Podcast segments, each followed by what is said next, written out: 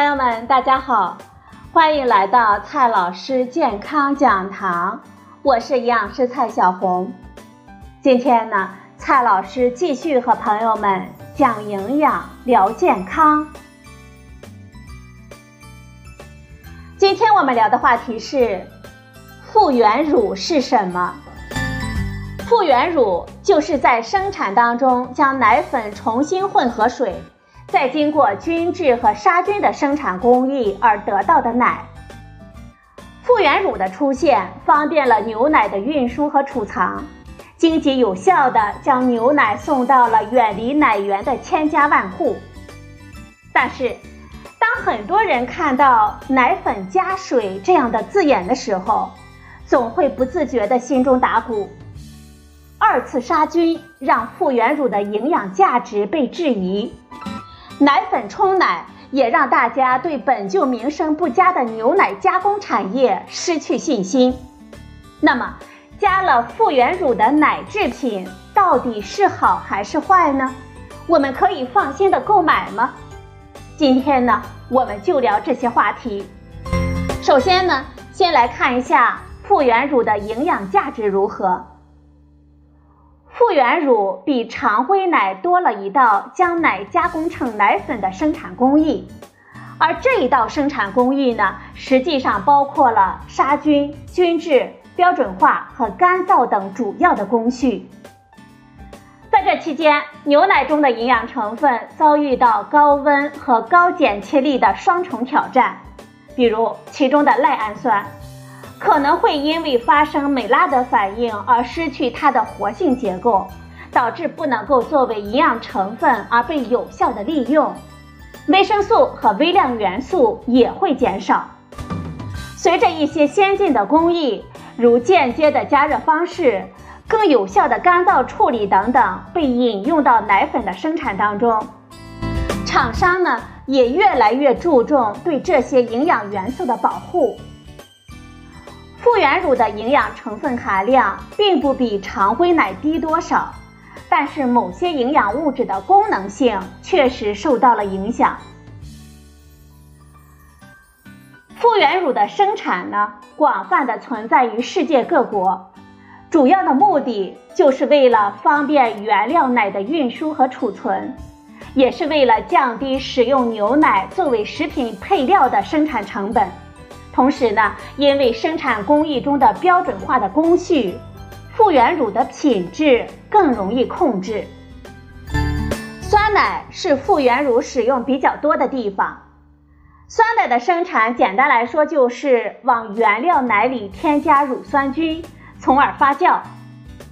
乳酸菌要想在原料奶中成功的发酵，原料奶呢必须满足两个条件。一是原料奶中除了乳酸菌之外的其他微生物不能太多，这样原料奶的营养才可以集中的被乳酸菌来利用。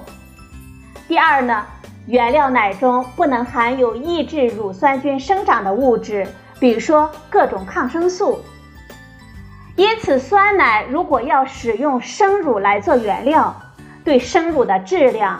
特别是其中的微生物和抗生素的含量就有非常高的要求了。当优质的生乳的供应跟不上的时候，复原乳就成了酸奶企业极好的选择了。很多朋友问，复原乳的口感如何呢？复原乳的口感通常不如常规的牛奶，不过，当复原乳作为配料来使用的时候，比如说，添加到酸奶当中，由于酸奶自身的强烈的风味，我们普通的消费者是无法区分酸奶原料究竟是复原乳还是生乳的。在产品的标签上，一定要标注复原乳吗？在美国，复原乳基本只作为食品的配料存在。美国食品药品监督管理局规定。复原乳在配料表里可以简单的标注为奶，无需特别说明。在我们中国，由于优质而且稳定的奶源供应缺失，复原乳的功能也从食品配料延伸到常温奶的添加，而巴氏奶和常温奶的利益竞争，使得复原乳的标注一度成为两大阵营争执的焦点。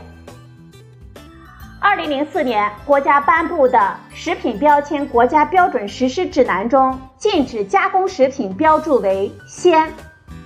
巴氏奶呢，因此中枪，不能够再在包装上出现“鲜牛奶”的字样。但是，其实鲜。一直都是巴氏奶的卖点，因此生产巴氏奶的乳企强烈的反对，因此这一禁鲜令一直到二零零七年才得以实施。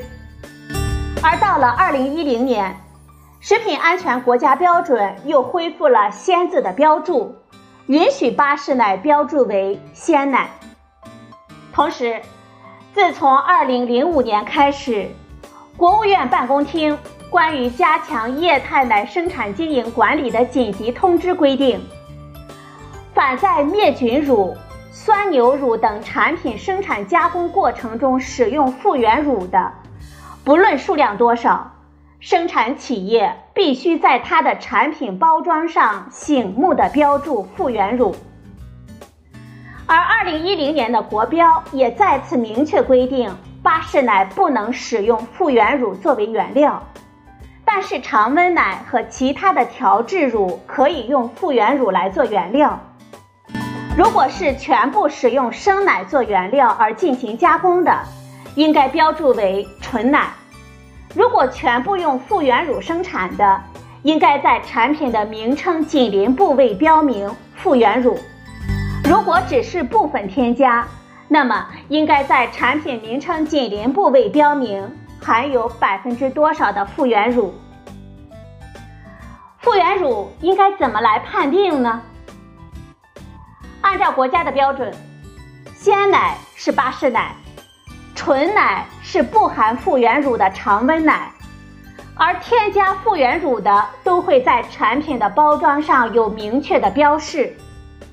但是，由于复原乳在营养价值和口感上身处劣势。有些乳企呢，宁愿违规也不会正确的标注。遗憾的是，目前呢还没有简单高效的检测手段，可以准确的判定牛奶当中是否使用了复原乳。因此啊，国家标准执行几乎只能依靠企业自身的约束了。说到底呀，复原乳和巴氏奶、常温奶一样。都是让牛奶走进千家万户的一种方式，它的营养价值虽然略有差异，但是呢，也绝不是洪水猛兽。舆论导向和企业的利益之争，使得我们消费者难以获得真正的知情权，反而促使了偏见和选择困难症的发生。良知不是每个人都有。有效的监管之路还是任重而道远的。好了，朋友们，今天的节目呢就到这里，谢谢您的收听，我们明天再会。